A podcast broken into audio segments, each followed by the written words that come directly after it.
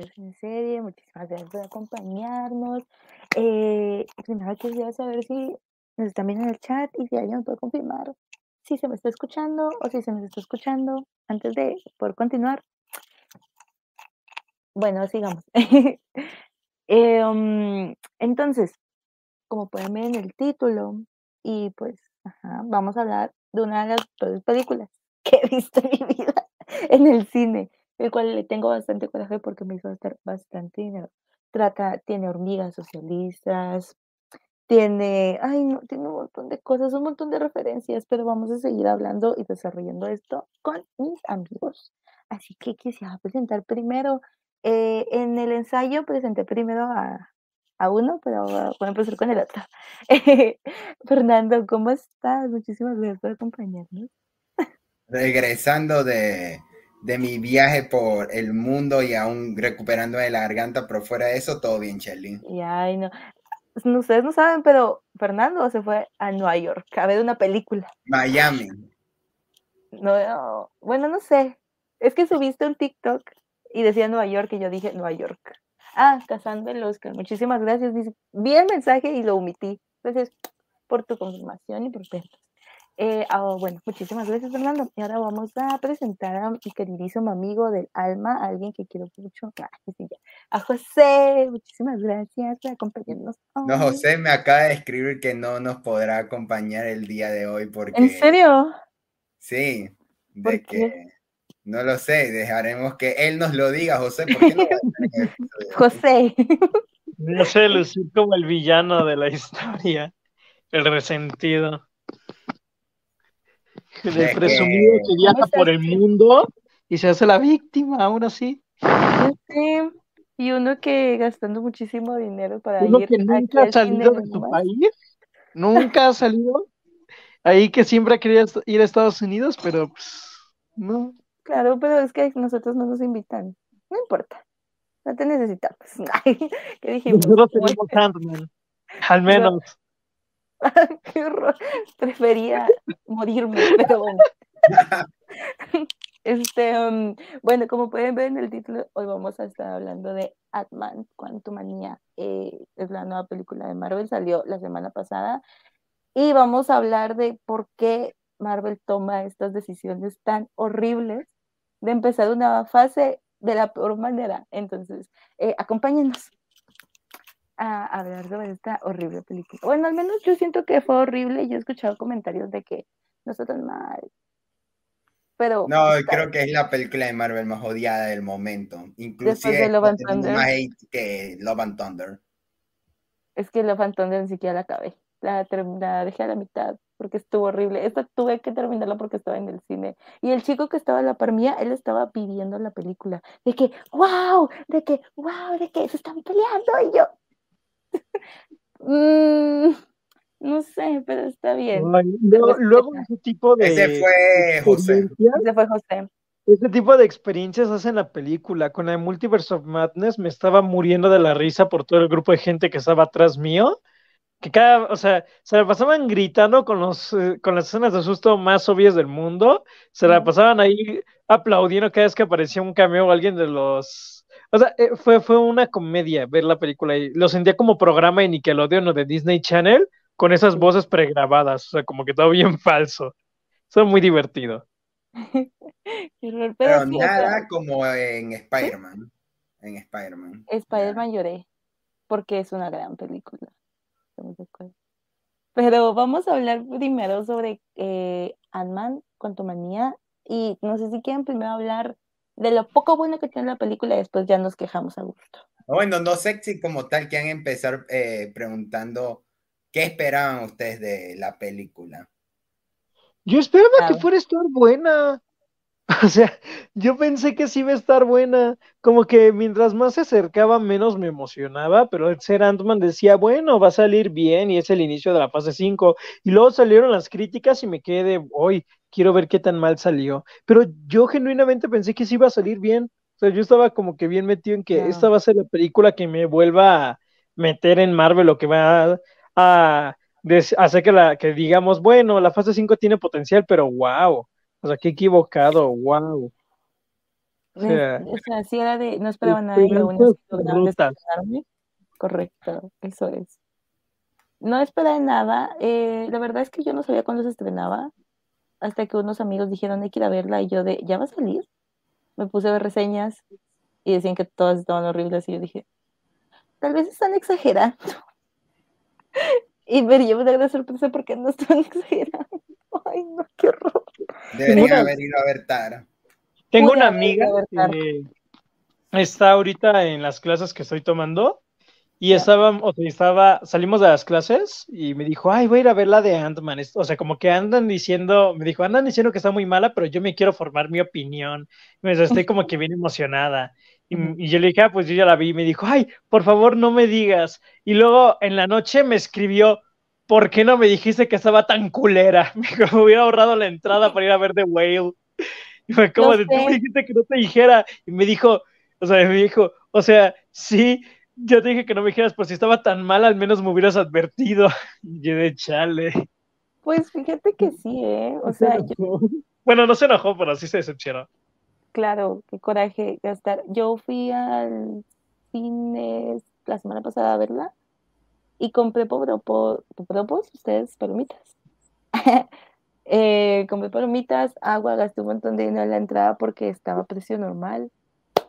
No, hombre, gasté un montón de dinero y me dio un coraje porque la película fue horrible. Yo, yo recuerdo que cuando fui a ver la de Jurassic World, la 2, la de, creo que era Fallen Kingdom, no sé, la de Jurassic World 2, yo, o sea, en, aquí en los cines, no sé si allá en Ecuador, no sé, pero bueno, en Cinepolis, cuando tú compras ahí, te dan, te vas acumulando puntos en tu tarjeta si es que eres miembro y luego puedes pagar cosas con tus puntos. El punto es de que llevaba todo un año acumulando puntos. Tenía como 300 y cacho de puntos. O sea, tenía un montón de dinero. Me pedí el combo más grande. Me compré el mejor asiento. Yo entré bien metido para ver la película de Jurassic World y tremenda basura que yo me quedé de, me gasté todo lo que estuve ahorrando en esta, en esta cosa, o sea, te entiendo, Shelly. Luego, luego eso te, te hace odiar más la película, de que neta, por esto, es como de, hoy no. Creo que eso me pasó cuando yo vi Rise of Skywalker, la cual de por sí fue una experiencia horrible. Horrible. Sí, creo que gastamos entre todos unos 20 o 30 dólares solo en comida. ¿Ves? Chale, sí, buen Pero en términos, la verdad, yo no esperaba tanto esta película. Y iba con expectativas bajísimas y, y wow. wow. Es que eh, de mi parte yo ni siquiera tenía expectativas, o sea, ya era como la película de Marvel de turno, como que ya eh, había que verla para el podcast, eh, también porque ya, ya yo ya estoy comprometido a ver todas las cosas que haga Marvel. Así que, y justo como se estrenó la semana de mi viaje, tuve que verla en el estreno. Y en mi sala eh, solo había como cinco personas. O sea, ni siquiera estaba llena para hacer el día de estreno, tampoco fue tan de noche, era por la, en la tarde las primeras funciones del día, pero pero la verdad yo siento que ya desde esta película ya estamos viendo el declive, bueno, el, la famosa fatiga que la gente está teniendo en Marvel. Ojalá. Fíjate de que fatiga desde ah, Love and Thunder tal vez.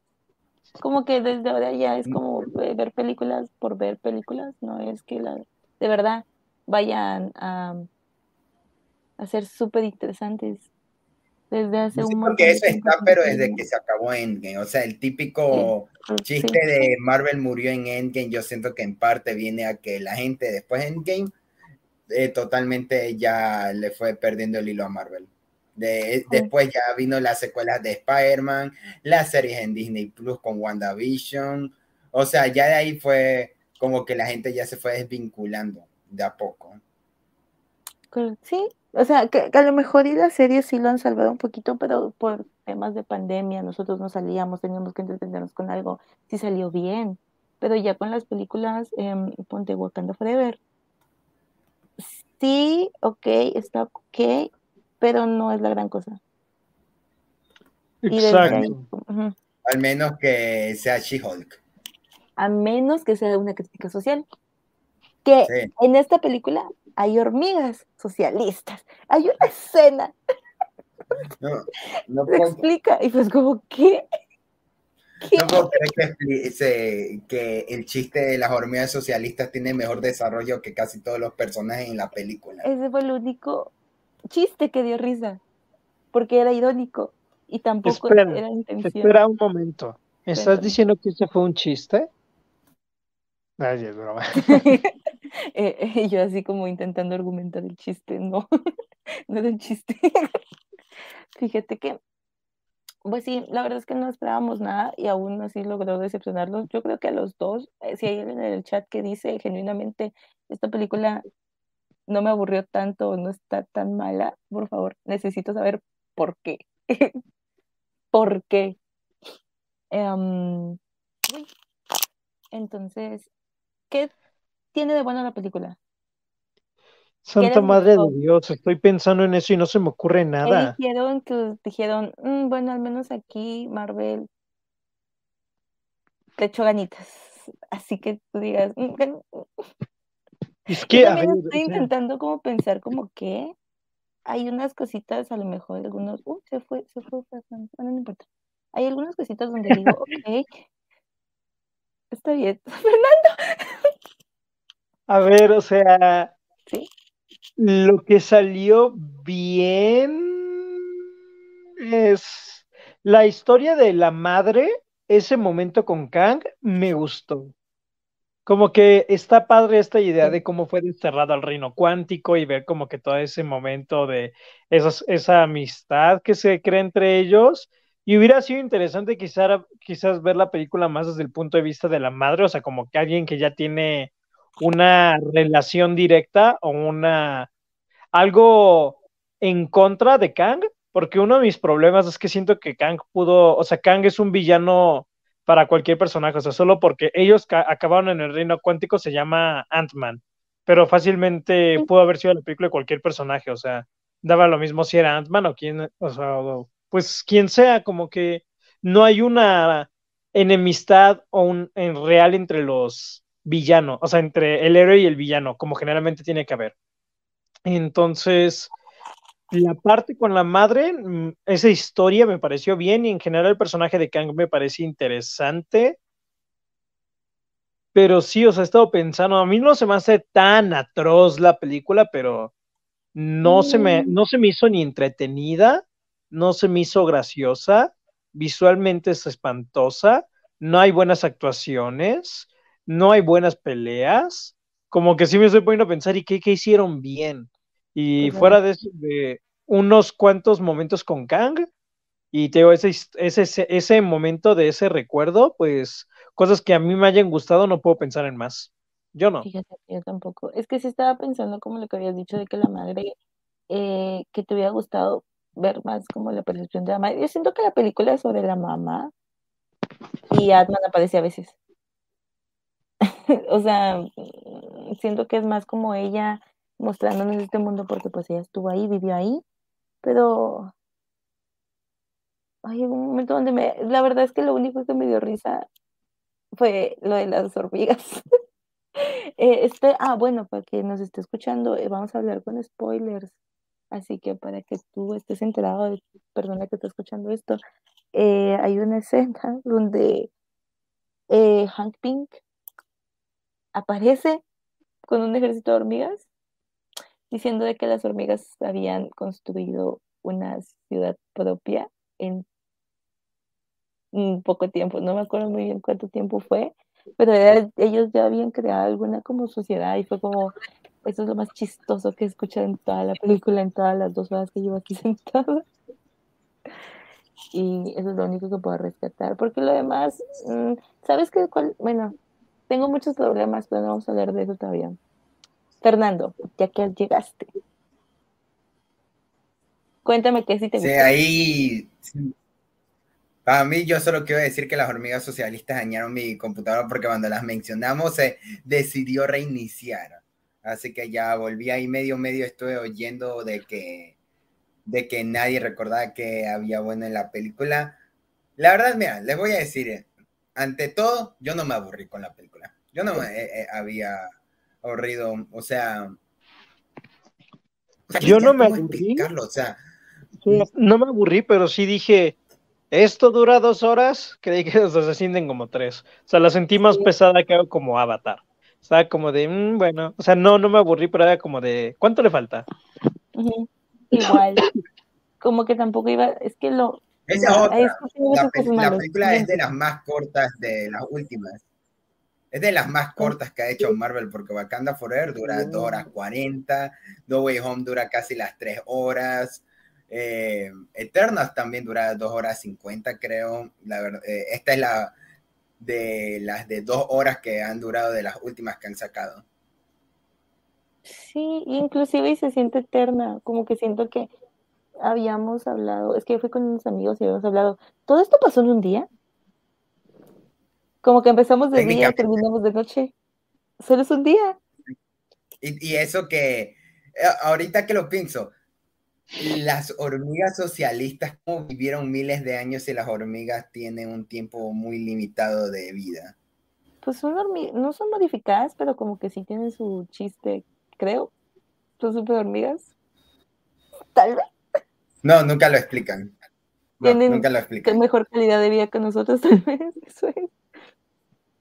Um, sí. Sí, es cierto. O sea, no me había dado cuenta que todo sucede en un día todo, pues, es que fíjate que estaba, bueno, pensando en eso, porque si te das cuenta, la película empieza con ellos siendo chupados eh, y con un aspecto como clarito, amarillo, que yo relaciono como día, y terminamos en oscuras, noche, entonces yo creo que todo esto pasa en un día, porque ellos nunca ves como que ellos se van a quedar en algún lado a hacer algo. Sí, no, nunca duermen, nunca duermen, nunca hacen nada, solo van, o sea, sí, sí, ¿verdad que sí? O sea, fue un lapso al aproximado de cinco horas, quizás. o sea, qué, más, qué, aventura más chafa. Fíjate que sí, o sea, también, bueno, ya terminamos con lo bueno, no hay, lo malo. No, eh, algo bueno, déjenme pensar. Eh, Yo ya eh, mencioné la parte de la madre. La parte de la madre se, me hace interesante y ella sí tenía como algo que contar y su dinámica, por ponerlo así con Kang, no está mal y el personaje Kang tiene momentos donde puede funcionar, pero momentos, muy pocos. la actuación de Jonathan Majors. Sí. Fíjate que es la única que puede contar, decir, darnos contexto de algo en la película.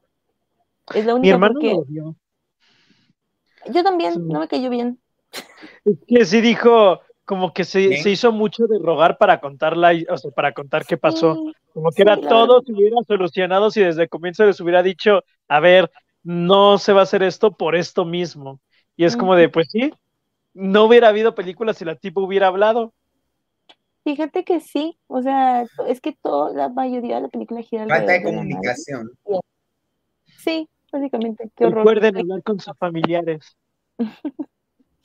Entonces. Eh, hasta eh, yo lo comenté con mi amigo Said, al cual le mando un enorme saludo si, si termina eh, oyendo el episodio. de que todo, en, todo en esta película se hubiera solucionado si, si Hope hubiéramos hablado. Hubiera hablado con su familia de lo que ha ocurrido y por qué no tienen que. Técnicamente, todo lo que va a pasar el resto de Marvel, Secret Invasion, no, Secret Invasion, no, Secret Wars, Kind Dynasty, todo eso va a suceder gracias a que Hope no supo comunicar las cosas. podríamos seguir por ahí porque, pues, cosas buenas, pocas. Pero podríamos empezar por ahí. yo solo quiero, quiero decir lo, lo, lo horrible que es el comienzo. O sea, yo sí lo vi y o sea, sí dije, ¿cómo es que han pasado? Creo que fueron 10 minutos y ya entraron al reino cuántico. O sea, fue como, la introducción es tan chafa de que, ay, tengo, o sea, tengo problemas con mi hija, mi vida es perfecta, pero tengo problemas con mi hija, porque mi hija dice que no estoy haciendo nada, y luego dice, bajemos al sótano y nos transportan al reino cuántico. Sí, dije, no presentaron nada. O sea, el conflicto entre la familia estuvo súper mal desarrollado y súper mal escrito, y como que se van directo al reino cuántico porque no tienen nada que contar con estos personajes. como que son los personajes de turno. Como Marvel ya tiene muchos, dijeron, ay, a ver, ¿a cuál personaje vamos a meter? Ay, metamos a los de Ant-Man. Qué flojera escribirles historias. Solo pongamos una excusa para que entren al reino cuántico. O sea, tontísimo el comienzo. Se me hizo súper, súper mal escrito. Sí vi eso y sí dije, wow, ya iniciamos muy mal. Esta película inicia, yo entré a la sala y vi a Scott hablando, contando, dando contexto, y yo de, ay, no puede. No. la historia comienza literalmente con él, contándonos un resumen de todo lo que ha pasado en su vida. Ay, ¿Para qué? Lo único que sirvió para que ella estuviera en la cárcel fue para hacer un chiste después de, ay, es tu tercera vez en la cárcel. Y ya, no sirve para nada más, aparte de que activista o lo que sea, no sé. Y, eh, es socialista también. Todo esto es un, comercial socialista de parte de Marvel. sí, yo, yo, sí he escuchado ese comentario de que Marvel es, son películas políticas. No nos vamos a meter a eso. Entonces, eh, me molestó mucho cómo inició.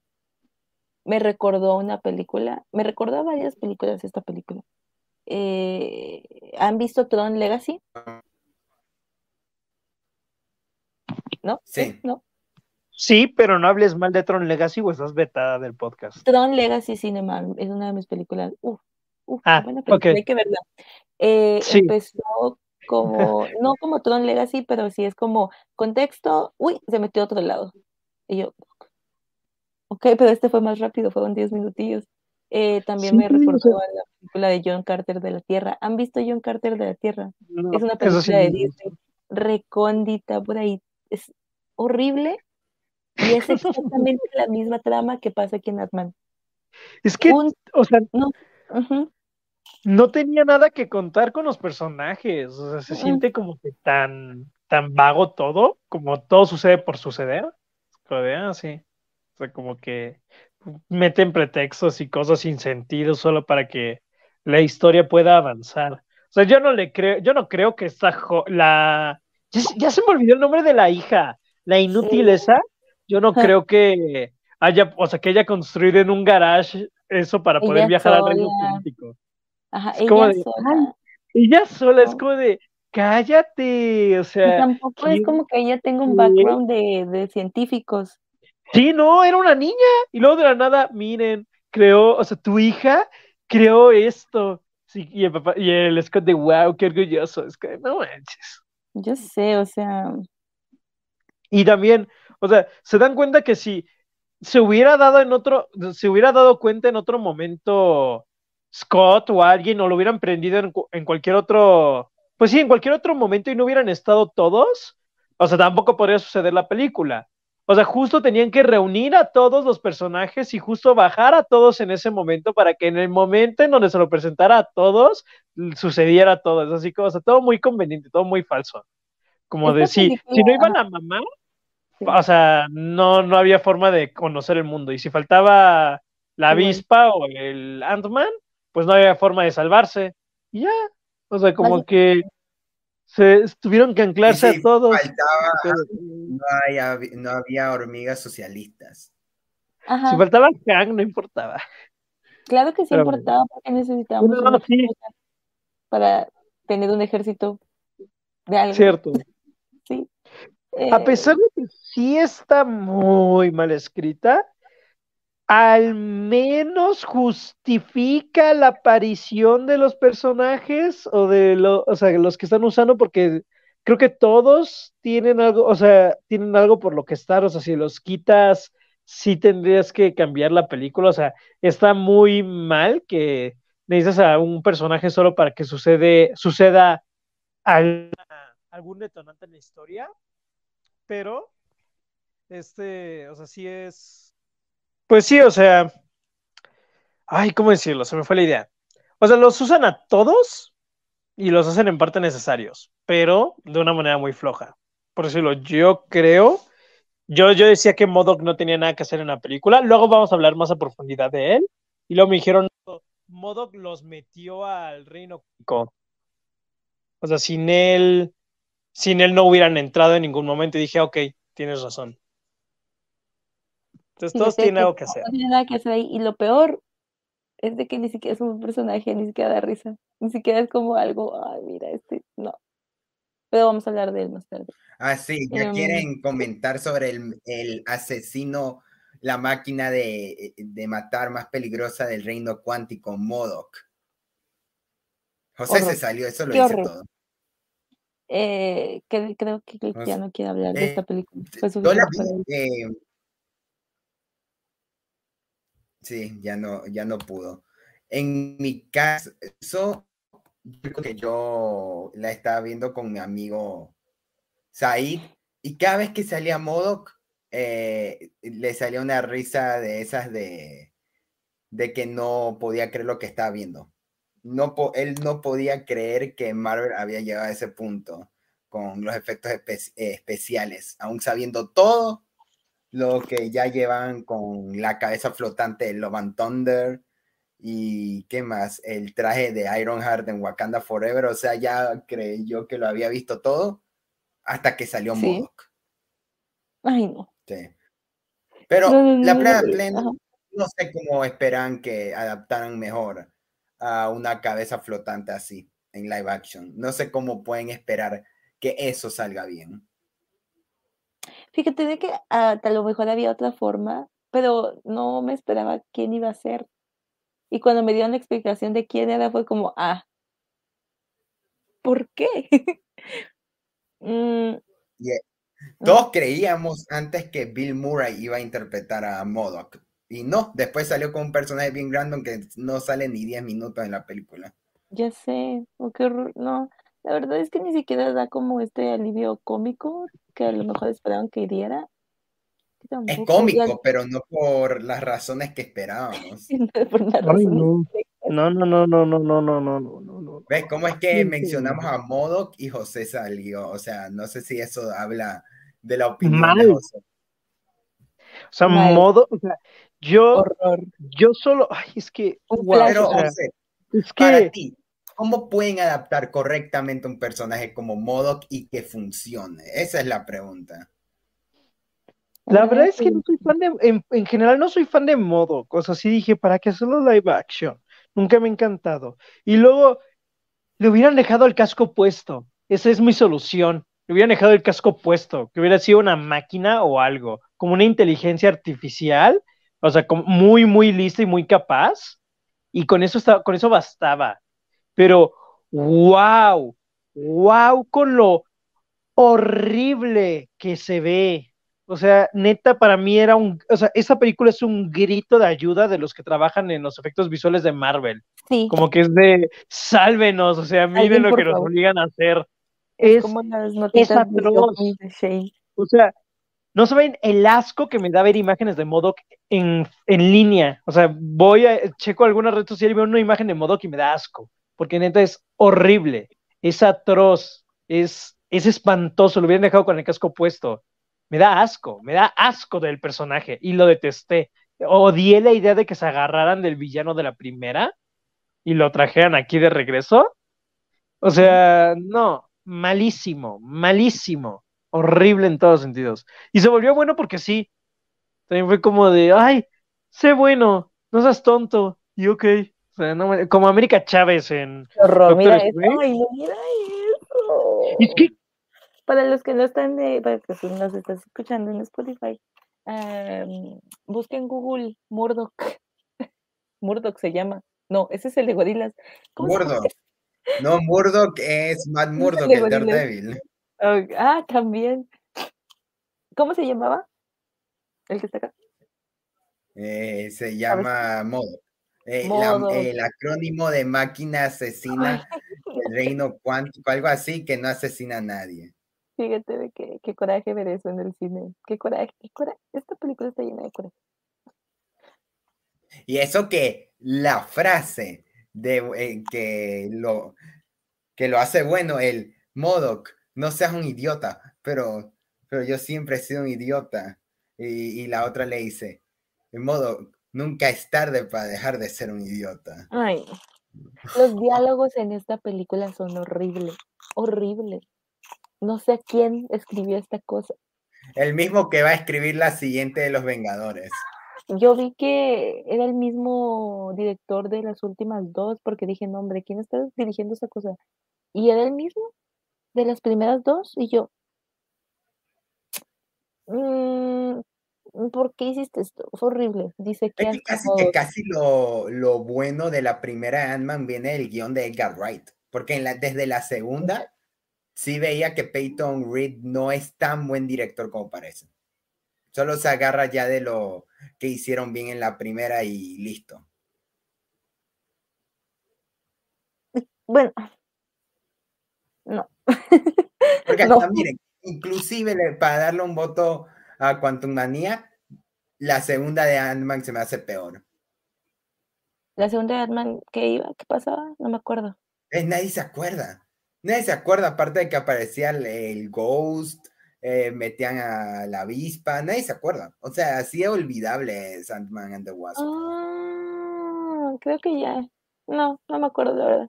es que la única película que me gusta de Batman es la primera, la segunda no me acuerdo y esta fue.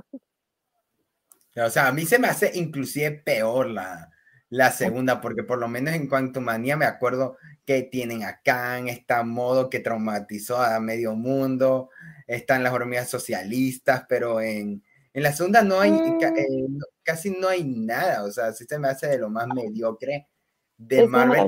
Las incorrectas. Sí, pero es más memorable, aún así. Yo me acuerdo más de Quantum Manía que de la segunda Ant-Man. Sí, ah, no me acuerdo de la segunda Ant-Man. No me acuerdo para qué sirvió esta. Al menos esta tiene como propósito, entre comillas, de abrirnos el reino cuántico, supongo, pero Nada, es solo para meter a Kang. Ah, y a Kang también, es cierto.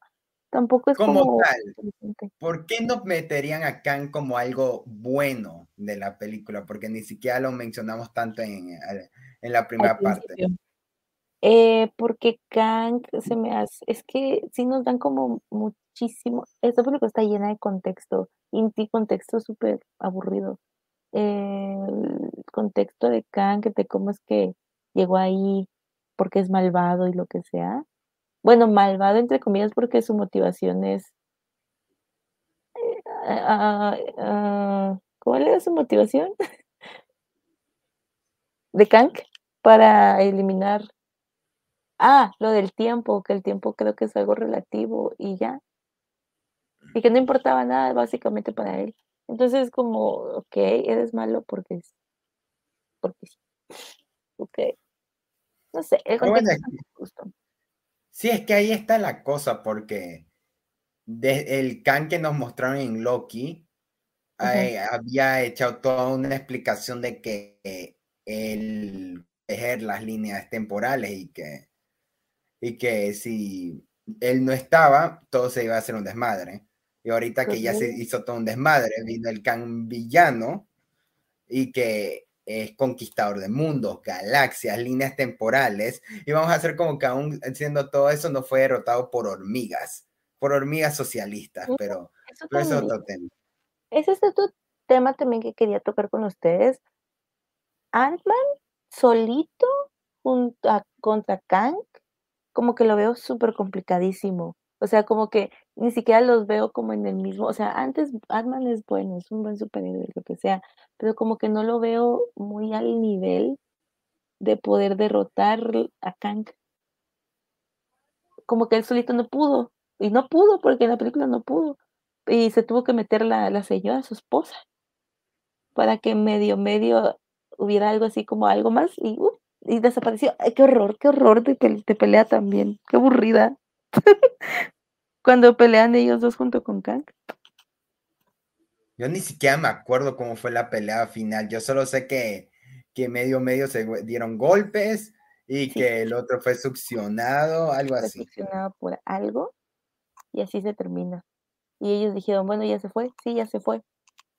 Y regresan, porque, ah, ok, está también de que se cierra el portal. Ellos se quedan encerrados se lo chupan al, al Kang y abren otra vez el portal. Sí. Y ya. Qué horrible. que, que, iban a tomar la valiente opción de uno, matar a Ant-Man, o dos, mm. dejar a Ant-Man en el reino cuántico. Yo pensé que sí lo iban a dejar ahí y que él se iba como a adaptar y después en otra película de, uy, sí, siempre sí salí. Pero no pasó, fue peor.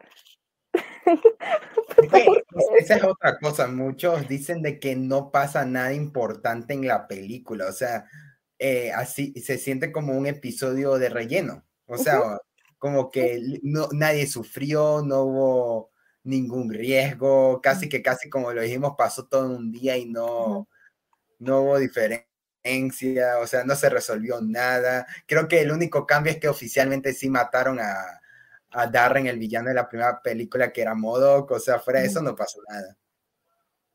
Fíjate que estaba pensando lo mismo, de que esta película es como algo de relleno para meter a Kang. Y ya. Porque ellos entran, salen y como no hay una consecuencia hasta que al final como que escoten su resolución con otro, es que esta película tiene tanto texto y tanto texto no interesante que al final es como, pero qué tal si, si, si dejé como una brecha y, y Kang vuelve y es como, es como, o sea, sí, pero me estaba gustando esa idea del final de que la película terminara como en esa nota como que siniestra de que, que, pasó, pero después terminan con un chiste de pastel y todo, y es como que no. No, no. a mí tampoco me gusta eso. Como que el, ese, ese momento es como, ok, se está preocupando, a lo mejor y pasa algo, pero realmente no. Pero ¿saben qué? ¿Cuál es mi problema con Kang? De que yo tengo miedo de que vayan a aplicar el Thanos de Endgame. Ok. Lo van a hacer. Sí, o sea, yo ya, yo ya tengo el mío porque desde Loki y esto del planteamiento de las variantes, yo dije, lo van a hacer y no es hasta ahorita que ya me confirmaron, no, lo, no solo lo van a hacer una vez, mm. van a hacerlo infinitas veces. Sí, no, no. Literalmente Del Thanos Endgame es lo que pasó con Thanos, de que tuvimos un Thanos en el Thanos Infinity War, todo, toda la evolución que tuvo, y en Endgame eh, el Thanos que vemos es otro Thanos, otra versión de Thanos, que no tuvo la misma evolución y que quieren hacernos creer que es el mismo y todo, y no es lo mismo. Y fue justo mi problema con la segunda de Avatar, el cual el villano sí me gustó, pero era inevitable pensar que era un Thanos de Endgame, nomás para traer al mismo villano de la primera. De nuevo, y medio medio con Loki en su serie, pero siento que ahí sí supieron manejarlo y van a aprovecharlo bien. Pero ahorita con Kang vamos a ver no solo una, sino infinitas versiones de Kang y van a decir que todos van a pelear contra los Vengadores y ahí está mi miedo, de que no vamos a tener un Kang. un Kang principal. Sí, no. Mira, o sea, yo no considero... Esta película se murió. O sea, sí, eh, eh, o sea, o sea, o sea, si yo lo entendía, hasta yo le pregunté a Saipati, ¿Kang murió o no? Sí, se murió. Y hasta me pasó el meme de, de Malcolm de cuando Dewey está en teléfono y le preguntan por su tía que murió. Se la comieron los gatos. El meme está de que, ¿qué pasó con Kang? Se, lo se la comieron las hormigas. Sí, generalmente. Es que se lo chupa algo. Yo, yo, yo no puedo considerar a Kang como algo bueno en la película, porque, o sea, si bien su planteamiento se me hace la parte más interesante, es pausar la película para explicarte del personaje, o sea, como de ponerle pausa a todo porque no lo introdujeron bien, o, por, o sea, es mucha explicación. Y luego mi mayor problema con el personaje es que, o sea, bueno, en general con la película, Kang no tiene nada que ver con Ant-Man, y ni viceversa. O sea, solo es el héroe con el que se topó y, eh, y ya. O sea, pudo haber sido cualquier otro. O sea, no hay una rivalidad, no hay una enemistad, no hay como que nada entre ellos. Y se me hace como un conflicto muy sin sentido, muy chafa. Y como que te quieren plantear todo muy grande. Y ay, no, Kang, el destructor universo, se está corrompiendo y destruyendo el reino cuántico. Pero como que el reino cuántico, súper mal hecho primero. y luego como que ni siquiera te empatizas con agentes, o sea, todos esos guerreros, ay, o sea, nadie es interesante. Es como de, más genérico de, del mundo. De todo Marvel, sí, no, o sea, nadie, nadie funciona. Y luego ese discurso de casi ahí como mi, mi amigo William Jackson Harper, no sé si lo reconociste, José. Sí, sí, sí, lo vi, dije, es, si no me equivoco, o sea, sí, sí sé de, de dónde es, si no me equivoco, el nombre es Chidi de The Good Place. ¿Sí, se llamaba así? Yo hasta tenía emoción de ver tanto a él como a Bill Murray de ver qué papeles iban a tener y fueron los personajes más sin gracia quizás de todo Marvel. Mira, así, así estuve yo con Titania en la de She-Hulk, sigo dolido. Yo estaba muy emocionado por él. Pero bueno. En esto, Titania Scott. Titania le gana a todos esos personajes. Hubieran puesto a Titania en esta película, hubiera mejorado un millón. Ella hubiera derrotado a Kang y nadie se estaría quejando. Es que, o sea, te digo, Kang, es que, te digo, no importa si era Ant-Man, si era She-Hulk, si era Miss Marvel, si era Capitana Marvel, no importa quién era, solo era, o sea, casi que casi se siente como un rival más a quien derrotar. Sí, tiene sus motivaciones, sí, conquistó todo el reino cuántico, pero al final de cuentas lo venció unas hormigas y una cabeza flotante y no termina teniendo en realidad como que mucha fuerza, o sea, te lo quieren plantear como este tipo superpoderoso, pero nunca impone, o al menos a mí nunca me impuso. O sea, cuando aparecía en pantalla, lo sentía como cualquier otro villano de Marvel, y eso es algo horrible de decir, para el que se supuestamente va a ser el villano de toda la siguiente, no solo fase, sino las siguientes dos fases. Sí, es como de wow, o sea. Yo solo sentía por Jonathan Majors por el actor, nada más. Es que el actor lo hace bien, él sí lo hace bien. Y la verdad es que algo que sí tengo que decir es que las actuaciones en general sí son mediocres, pero él lo hace muy bien. O sea, pero wow. O sea, de todos los actores. Michelle Pfeiffer, siento que es muy desaprovechada como, como, eh, como, actriz en Marvel, pero ya sé que se les puede exigir tanto a ella como a Michael Douglas, que creo que ese man ya está por contrato en estas películas. Ya y para que sus nietos puedan ver unas películas de él eh, a corta edad, casi que casi. Y Catherine Newton, aunque yo quiero con todo mi corazón a Catherine Newton, es la que más ha recibido quejas de, de todos. De por sí, el personaje casi en esta película se me hizo insoportable, pero sí me lamentó su actuación en esta película. No se me hace insoportable, pero sí se me hace que quieren que, o sea, que es como el típico personaje adolescente, pero como que tampoco te quieren hacer como el típico personaje adolescente y termina siendo una mezcla rara que es como de, a ver, ¿te cae bien tu papá o te cae mal tu papá? ¿Estás enojada o estás feliz? ¿Quieres ser heroína o qué quieres? O sea, decídete por algo, tipa molesta, o sea, como que... Es adolescente. Es que, pero es bien tonta, o sea, no hay otra forma de decirlo, es bien tonta. No es tonta, simplemente es, está creciendo. No, la verdad. Y, como dice Fernando, o sea, como dice Fernando, o sea, la actuación, yo estaba viendo y dije, wow, o sea, es que estás sorprendida, estás asustada, estás, o sea, quieres salvar a tu papá, o sea, ¿qué quieres? O sea, no, no lo entendía, no, no sabía qué es lo que me quería decir. Solo quería que Modo dejara de ser un idiota. Y justo, o sea, yo también me siento mal porque luego vi y es la actriz de Freaky. Y a mí me gustó, me gustó mucho. Sí, no, lo, es que tres. ¿Se acuerdan de esa escena donde están viajando sobre como una criatura, la mamá Hope y el Michael Douglas? Sí. Wow, o sea, yo vi esa escena. Primero, visualmente se ve horrible absolutamente todo en ella. Y luego la pose de los personajes, o sea, más pantalla verde no se puede ver. Les juro, yo vi eso y es un paralelismo cinematográfico al tren del pensamiento de Shark Boy Lava Girl.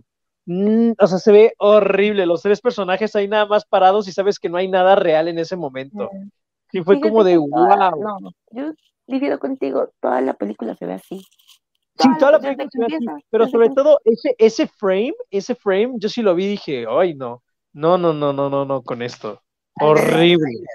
Desde el tráiler ya se veía, o sea, es que ni siquiera tiene algo tan característico el reino cuántico como para decirlo que, que se siente genial, o sea, porque tiene conceptos muy buenos visualmente, no efectos, sino conceptos ideas en el mundo, pero fuera de eso no hay nada así como que lo diferencia algo como Star Wars. O sea, se siente genérico, o sea, ese pudo haber sido un planeta más de Star Wars. Sí, eso estaba pensando, es que, es que tenía de interesante nada. Y tampoco, ni una queja un poco mamona, es de que yo no me veía, o sea, no veía en la pantalla como, ok, esto es como un lugar subatómico o es súper chiquito, pero no da la sensación, da la sensación de como espacios random con personajes random, que también es como los, eh, las personas que están de fondo tampoco son como súper interesantes porque no es como que sean algo, sino que son un montón de cosas. no entiendo, no entiendo por qué se ve tan culero todo. Por eso eh, los personajes bien genéricos que eran el de William Jackson Harper, que solo estaban para hacer chistes de, de que leía la mente. Mm. Este, esta gelatina que hacía chistes de, de hoyos. De agujeros. Agujeros. Y la, y la eh, chica. la otra molesta. Sí, o sea, todos personajes de los más genéricos. Muy se podían quedar ahí, la verdad que no me los extrañaría nunca. Y, todos extrañando a Luis. Sí, al mexicano. Necesitábamos al mexicano. Y que el director dijo en una entrevista que no quiso meterlo porque no sabía cómo meterlo de manera orgánica en la película. no vaya a ser que todo en la película es muy orgánico, ¿eh? Para el eh, um, director, al parecer. y por eso. Y sí, el diseño de todo, de producción, ay no, eso es que es horrible. Y hablando de eso, todos eh, eh, casi diciendo que ahora está de nuevo con su familia y todo. ¿Qué pasó con la madre, eh, Judy Greer? ¿Qué pasó con el personaje Bobby Cannavale en la primera? O sea, tampoco eran los mejores personajes del mundo, pero, pero era más agradable verlos que a cualquiera de los que están aquí. Mm. Los papás de la niña. Sí. O sea, la esposa y la. Ok. Y eso que quitaron a los amigos de, de, de Scott, o sea, Luis y los demás ladrones. O sea, todos ellos con la excusa de que no eran tan importantes, pero tenían, más, carisma que, que cualquiera de los demás personajes que habían puesto dentro pero del mundo. ¿qué ibas a hacer con ellos ahí adentro? O sea, ellos no tienen como poderes o algo así, ¿no? sé, no tendría como sentido meterlos que ahí va lo mismo, según el director no podía eh, ver una forma orgánica de meterlos. Toda esta película no es una forma orgánica de meter algo. Ah, sí, toda la ah. película, todo, todo sucede muy a la fuerza, nada se siente natural en la película. What the fuck is going on? What the fuck is going on? Estamos destrozando Ant-Man y Quantumania. No, Ant-Man y la avispa Quantumania, porque la avispa la avispa aparece en esta película, no se olviden de ella. Tiene siete líneas. No sé si eh, la poca presencia de la avispa se debió a todo el escándalo con Evangeline Lilly y ser antivacunas. Ah, ¿en serio? No sabía. Ojalá que, no, pero igual. Es que cuando empezó todo el COVID, Evangeline Lilly sí fue las actrices que al comienzo no se querían vacunar. Y que decían que no, y, como que, mm, y como que no se sabe si eso repercutió a que le van a estar dando como que menos eh, presencia en la película, como también con Bill Murray. Eh, justo me enteré hace unos días que se cortaron muchas escenas de Bill Murray y se sospecha que fueron por lo de todo el, toda la funada que se le vino justo antes de la película. Fíjate que justamente quería hablar de Bill Murray porque él aparece una vez, en una escena. Fue un día al set a decir, estuve en una película de Marvel, listo. Él llegó, se cambió, hizo tal, dijo cosas y se murió, creo, o huyó, no me acuerdo. O sea, nunca, e, es que ni siquiera se sabe, o sea, solo fue atacado por un alienígena y listo, hasta ahí quedó. Es como que ya este es el momento para deshacernos de Bill Murray, listo. Y Cazando el Oscar nos dice que uno de los ladrones le quitaron lo quitaron de la película por abusar. Bueno, es porque uno de los amigos eh, de Scott eh, tiene acusaciones en la vida real, pero el David Dasmatch, no sé si lo ubican, el de lentes que hizo de Polka Dot Man de, eh, de Suicide Squad, mm. tiene, es el personaje de, la gelatina, el que hace los chistes de los hoyos, hace la voz de ese personaje aquí. En serio. Sí. No le quita lo malo. no le quita para nada lo malo. Pero eh, el punto es que me, perdí, me perdí. Bill Murray, ¿no? Aparece un ratito. ¿Saben qué lo que pasa con esta? Eh, otra vez con Tron Legacy, una, una eh, comparación. Cuando entra él, ah, suena música como electrónica, tipo cuando el tipo de en Tron, cuando aparece el tipo y baja las escaleras, y hay un montón de gente así como, wow, ya a mí me recordé esa escena bastante. No sé por qué esta película la relacioné mucho con Tron, como que siento que esto ya lo vi antes en Tron, es muy raro. Y me recordé esa escena porque es justamente lo mismo, pasa lo mismo, bajan las escaleras, música electrónica, todos andan, dije, wow, wow, wow, wow, y aparecen y ya. Solo falta Daft Punk. Solo faltaba Daft Punk en esa escena. Ah, bueno, por eso Tron Legacy gana. Ya, no. Sí, Tron Legacy, o sea, no manches, no hay comparación. Tron Legacy, sí, no. Hay que verla. Es más, hay que hacerle una retro reseña. Vamos a, hacer, vamos a hacerle un episodio a Tron cuando se estrene la nueva película con Jared Leto. Ya hay otra, ya me acordé de otra cosa que medio me gustó de la película. Medio. ¿Que le gustó la película José, dice? Mm, bueno, sí, Fernando, sí. En algunos de los diseños de, los, de las criaturas o de las personas de fondo estaba creativo. Algunos. Como que veías a gente en el bar o veías a la gente de la rebelión de fondo y habían unos que otros que tenían diseños y maquillaje bien logrados. Que decía, ok, eso se ve bien. Y también debo decir que se me hizo muy, muy creativo y muy interesante ese concepto de como la baba o esa bebida que toman para poder aprender mm. la, o sea, como el lenguaje de otras culturas. Sí dije, ok, no está mal, pero, o sea, como que mi problema justo con el reino cuántico es que medio te quieren presentar cosas, pero en realidad no te presentan nada. O sea, esa escena de la Michelle Pfeiffer que se pelea contra como una cosa, un monstruo, y luego son amigos y dice conseguí transporte, o sea, como que no te dicen nada y tú no entiendes nada, pero es como de, ay, mira, es diferente, así son las cosas en el reino cuántico, no son como en la Tierra, y es así como de... Están como en Doctor Strange Multiverse of Madness que... Justo, el mínimo esfuerzo por hacer las cosas diferentes. El rojo significa siga y el verde significa pare.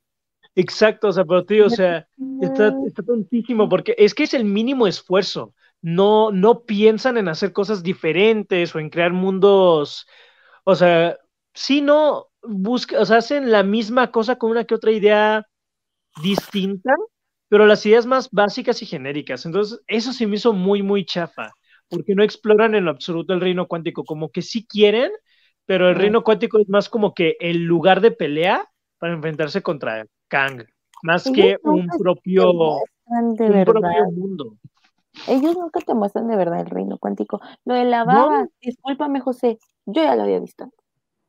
ah, ¿en serio? En un cartel de la Tierra. Hay, es el mismo concepto de que alguien llega a un lugar nuevo, no, no, sabe, no sabe el idioma, y hay algo que o te lo inyectan o te lo tomas, o te lo... Hay una película donde hay un té y te lo tienes que tomar para entenderlo. Creo que Avatar habla de esto, no estoy muy segura, pero yo ya había visto eso antes. Más de la de la baba en John Carter de la Tierra. Horrible película, no la vean. Entonces, siento que ni siquiera te pone... Ah, también con lo que habías dicho de que la mamá se iba a pelear con este tipo, obviamente eran amigos. O sea, sí, pero, no me acuerdo. Está tontísima esa escena. Como que, o sea, se les dio flojera. Ay, no sé, es que está tan ¿Sabes ridículo. ¿Sabes a qué me recordó también? A varios, a varios capítulos de Ricky Morty, que es como, sí, van a un planeta nuevo y hay gente diferente y bla, bla, bla. Creo que en Ricky Morty también hay un episodio donde ellos se toman algo y ya lo entienden. Ah, Nunca he visto Ricky Morty, eso sí. Está bien, no importa. No todos podemos tener buenos gustos. Entonces, eh, siento que no esta he visto nada más, no estoy diciendo que sea mala. siento que esta película, la verdad, es, es el chico más de anime. Sí. Entonces, ah, y em, con lo de, es que la verdad es que jamás conocemos algo interesante sobre el reino cuántico. Simplemente es un lugar donde está Nada especial, nada especial, solo Kang llegó ahí y ya.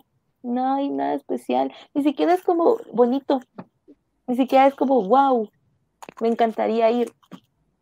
No pasa nada. me molesta mucho todo eso.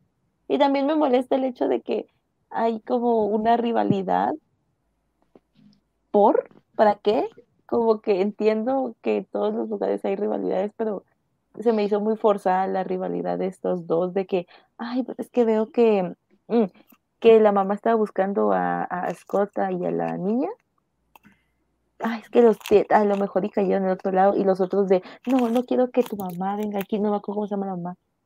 Se me hace súper hueva la historia en general. Ay, no, qué pereza. Ya terminamos el episodio. bueno, ¿saben? Eh, algo me puse a pensar en lo que habían comentado José de, de que Kang no funciona como villano de Ant-Man. Y ese era un miedo que la gente tenía cuando dijeron, ¿saben qué? En la tercera película de Ant-Man, Kang va a ser el villano y todos como que, ¿qué? Kang, el conquistador villano de Ant-Man. Y aquí, justo con lo, con lo que yo había visto en los trailers, yo había entendido que la película se iba a enfocar full en este mensaje de que, del tiempo, o sea, de que aunque tenía el éxito ya que antes no tenía, había perdido mucho tiempo con su hija y está con este dilema de que no se sentía totalmente feliz por esto y que cuando llegara al reino cuántico, él se iba a encontrar con Kang y Kang le iba a hacer la propuesta de que, loco, yo te puedo dar más tiempo, pero ayúdame en lo mío y en algún punto de la película eh, todo sale mal y ahí poco a poco, en todo ese lapso de tiempo, eh, Kang y Scott van armando como una especie de, de, de relación, por así decirlo. Pero, y, y, que justo en el tercer acto, ya todo, a la final hasta mataban a, a Janet o inclusive a Hank, y obviamente iba a tener, y capturaba casi eh, y ahorita sí, eh, como algo parecido a lo que hicieron con Namor y Shuri en Wakanda Forever, algo así, y que en el tercer acto todo iba a explotar para que, Han, eh, para que Scott fuera a partir de su madre a, a Kang. Y que hubiera ese peso emocional y que también adicionara el mensaje del tiempo. ¿Qué pasó? Nada de eso pasó una versión muy resumida de lo que conté y eh, hasta en distinto orden. Mira, yo, yo sí vi el tráiler y, y, vi, o sea, y justo pensé en esa idea que tú dices y dije, ay no, por favor, que no sé esa historia porque se escucha muy ridícula. Y luego vi la película y me quedé de, no manches, esa idea ridícula sonaba mejor. Sí, hubiera estado mejor porque... mejor. O sea, es que, te digo, no hay nada entre Ant-Man y, este Kang, absolutamente nada. Si casi no hubiera estado ahí y no lo hubiera secuestrado, no habría ni siquiera así como que un enojo o algo así como de Kang, te voy a derrotar. ¿Sabes? Como, ah, bueno, pues lo tengo que derrotar porque es lo bueno. Solo le secuestraron a su hija para que tuviera una motivación, entre comillas, pero malísima. O sea, no hay. No, no hay nada, no hay nada entre ellos. Es como héroe contra el mal. O sea, el bien contra el mal y ya. Nada más. La verdad es que sí. bueno, es genérico decir que todas las películas de Marvel son así, pero como que ya se está volviendo lo general. O sea, como que ni siquiera lo del tiempo lo tocan. O sea, yo creí que iba a ser como algo que eh, lo que iba a caracterizar la película hasta darle un poquito más de evolución al personaje de Ant-Man, pero como yo dije, el chiste de las hormigas socialistas tiene más evolución que eso nada tiene desarrollo, nada tiene evolución, o sea, no hay crecimiento en los personajes, no hay enseñanza, no hay nada, no hay nada. O sea, los puedes quitar a casi todos y ok, afectarían a la historia, pero como comenté hace rato, o sea, solo están para puntos detonantes, o sea, para que ciertas cosas sucedan, pero en cuanto a el cierre de la historia, nadie aprende nada, absolutamente nadie, ni siquiera el mismo Ant-Man. O sea, no es como de, ay, me convertí en mejor persona o hice esto muy importante. O sea, como que si nunca hubieran entrado al mugre reino cuántico, aún así yo creo que toda la fase 5 casi que casi podría funcionar. O sea, porque, Kang ya venía. O sea, miren, Loki, hubieran aparecido. Exacto, o sea, porque Loki es la que presentó a Kang y gracias a la muerte del personaje en la serie de Loki es que se quiebran las líneas y es que ya van a comenzar a llegar al universo de Marvel. Pero Ant-Man no hace absolutamente nada más que la escena post-créditos para encaminar el inicio de esta fase 5. O sea, porque ese Ant-Man, si no hubiera, ese Ant-Man, ese Kang, si no hubiera entrado al reino cuántico, ahí se quedaba. Y daba lo mismo, jamás iba a salir. Solo se lo fregaron, o sea, ¿es esta la introducción de Kang? No, porque aparte no vamos a volver a ver este Kang. No fue ni imponente, no tenía las mejores ideologías o convicciones, no es de que, uy, sí, super personaje que vamos a recordar, no, ningún personaje aprende nada, el mundo cuántico es una basura visualmente hablando y en cuanto a creatividad no hay nada de exploración de ese mundo, las peleas son malísimas, el planteamiento de los personajes es terrible, o sea, genuinamente hasta incluso no la había, o sea, sí se me había hecho mala, pero no la había odiado tanto hasta que ahorita nos pusimos a hablar de ella y me di cuenta que genuinamente sí, es de las peores películas de Marvel. Sí se me hizo muy mediocre, pero ahorita que ya la hablamos, es, es genuinamente mala y mala con ganas. Mala a propósito, tal vez. Hijo, ¿no? Qué, qué fea manera de comenzar la fase 5, ¿eh? Horrible. Es, es literalmente un episodio de relleno. Pasarle a Adman porque después que le tocó y pues mismo, ¿verdad? Eh, por eso, para mí, si alguien me lo pregunta, el inicio de la fase 5 es el especial navideño de los Guardianes de la Galaxia. Ya lo vi. Está, chistoso. Está, chistoso. Está chistoso por quién aparece. Hay que hablar de eso. Mantis me encanta. Mantis es buenísima. Mucha risa. Mira, es más, hubiéramos de. ¿Saben qué? O sea, la verdad es que sí me da un poco de coraje que estemos haciendo un episodio de Ant-Man y la avispa Quantumania, cuando hay, ahorita en el cine están sacando cosas como The Fableman, como Tar, como The Whale, o sea, como Babylon. O sea, no estamos dedicando ningún episodio a ninguna de estas películas porque no son tan grandes, o sea, en el sentido de que taquilleramente hablando, popularmente hablando, no van a tener tanta presencia en redes sociales como algo como Ant-Man y la avispa, película que a nadie nos gustó, pero todos tuvimos que ver para poder hacer este episodio y esas películas, o sea, pierden funciones o no tienen tanta distribución justo por cosas como Ant-Man. Y en lugar de hablar de estas películas que realmente valen la pena y que deberíamos de ver y apoyar, estamos hablando de esto. E, eso sí dije, o sea, como que me, da un poco de coraje. Que es como de mugre Ant-Man basura uno, José, ¿tú crees que no quiero hacer un episodio de Babylon? ¿Tú crees que yo, no quiero hacer un episodio de los Oscars? Pero. Es cierto. ¿Cuándo sale ese episodio? Eh, en dos semanas. Si todo sale bien. ¿Mande? ¿Cuándo son los Oscars? El 12. El 12. Ok, el 12 estaré aquí esa semana tenemos que ver si lo hacemos antes, durante o después de los Oscars. A mí no me molestaría hacerlos durante, aunque duraría como tres horas, ¿no? Eso es lo malo. Eh, podríamos hacerlo después. O antes. Es que antes sería como con predicciones, ¿no? Pero ya tenemos un episodio de eso. O sea, sería un episodio de predicciones y al día siguiente un episodio de nuestras predicciones fallidas. Podría ser. bueno, mm, Pero justo. Pensaremos.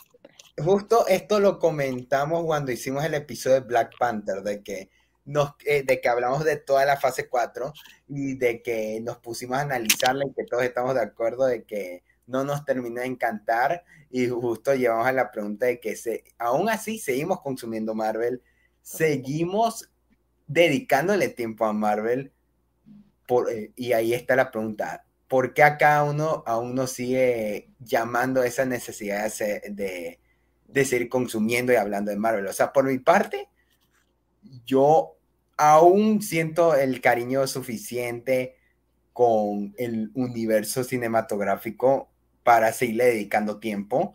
sí me gusta conversar con gente de estas películas, en especial con amigos como Said, que es lector de cómics, y tengo su perspectiva con él. Fui a ver Love Thunder, No Way Home y esta película, y como que sí me interesa oír su punto de vista y hablar de la película, una conversación casual, pero aún así estamos conscientes de la clase de productos que estamos teniendo últimamente por parte de Marvel y hasta qué punto va a llegar, porque ya ahorita con menos de una semana ya Marvel decidió retrasar The Marvels para que le dediquen más tiempo en preproducción y ya varias series van a ser retrasadas hasta el siguiente año para que no haya tantas producciones de Marvel en un mismo año, a eso de la fatiga que la gente está teniendo de, de, las producciones de superhéroes en general, más que solo Marvel. A DC le va a pegar duro si es que el público no, no le pega algo como Flash, Shazam, Aquaman.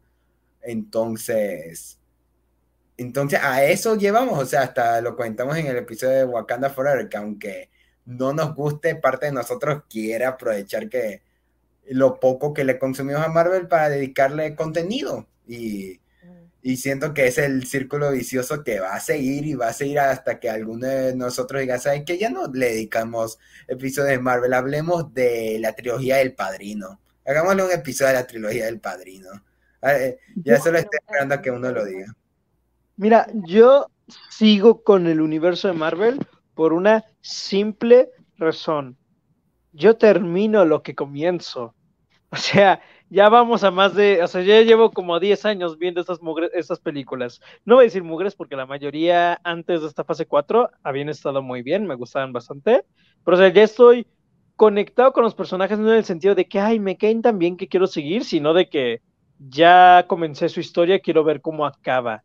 Entonces, por decirlo, si Marvel decide continuar después de la fase 6, que es cuando van a dar conclusión a, la dinastía de Kang, qué dinastía más chafa, pero bueno. A la saga del multiverso.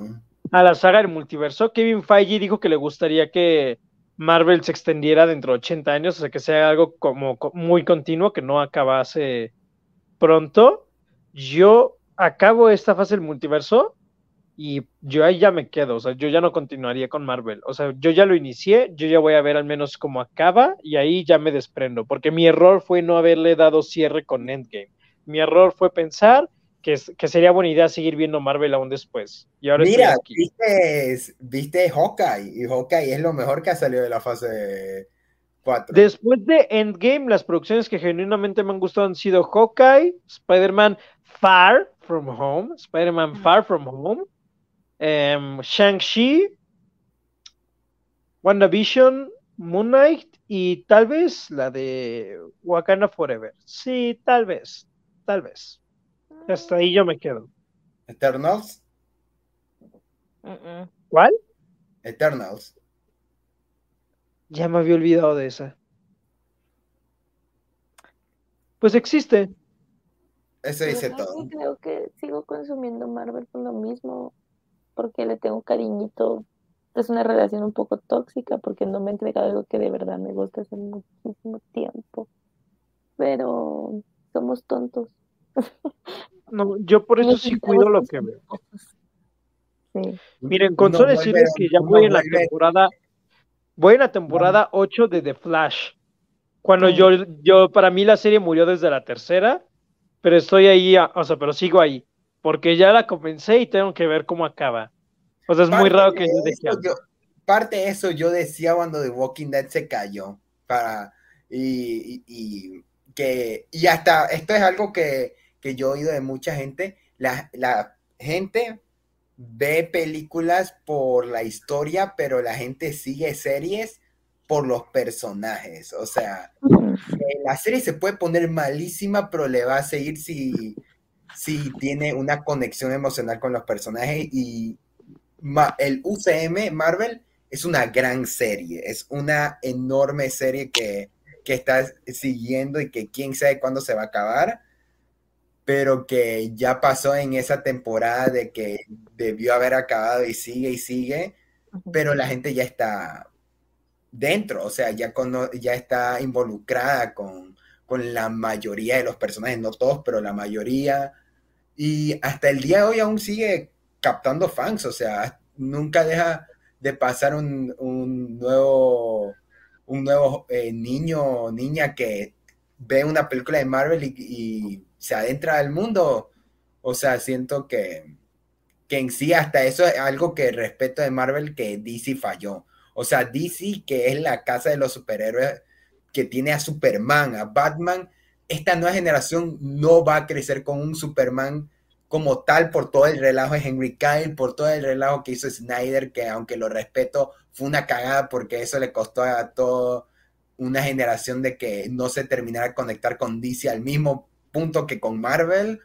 O sea, esto es un relajo, pero ese, ese es otro tema de discusión, eh, meter a DC, pero, pero así, creo que a ese punto llegamos y todo nos lleva a Ant-Man. O sea, aún, eh, Shelly, aunque ya dijo que, que estaba cansada de Marvel, fue a ver Ant-Man. José, aunque, eh, dijo, aunque no fue tan fan de la fase anterior, fue a ver Ant-Man. O sea, yo que, yo que no estaba tan emocionado y que ni siquiera era, creo que de las películas de superhéroes que iba a salir este año era la que menos me interesaba, la fui a ver. Eso te dice que yo voy a terminar viendo todas las de DC, las de, de Marvel, las de Guardianes de la Galaxia, inclusive Craven el Cazador sale este año. O sea, eso te dice todo. O sea, yo, yo sí sigo consumiendo y quizás sea parte del problema, pero, pero hasta eso, o sea, al fin y al cabo, parte de hablar de Marvel y seguir comentando lo mismo, eh, nos ayuda, pero no sé si es parte del problema. O sea, esta parte del episodio se volvió más filosófica. Que fíjate que, nosotros estamos ayudando a los ricos a ser más ricos.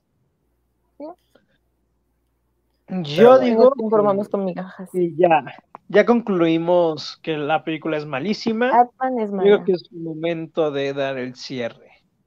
Concluyan. Un episodio de 1.14. Porque la verdad es que no vamos a más. Concluyan, mm. chicos, ¿qué podrían decir para cerrar este episodio? Este episodio tan filosófico. Creo que Marvel, la verdad, ya, ya, ya, ya, ya, ya, ya basta. Bueno, nos vemos en unos meses para hacer el episodio de Secret Invasion. Igual vamos a hacer un episodio de eso, no se preocupen, nosotros vamos a seguir consumiendo para que ustedes no lo hagan, tal vez sí. Si ustedes escuchan ese episodio, me imagino que tú ya la viste.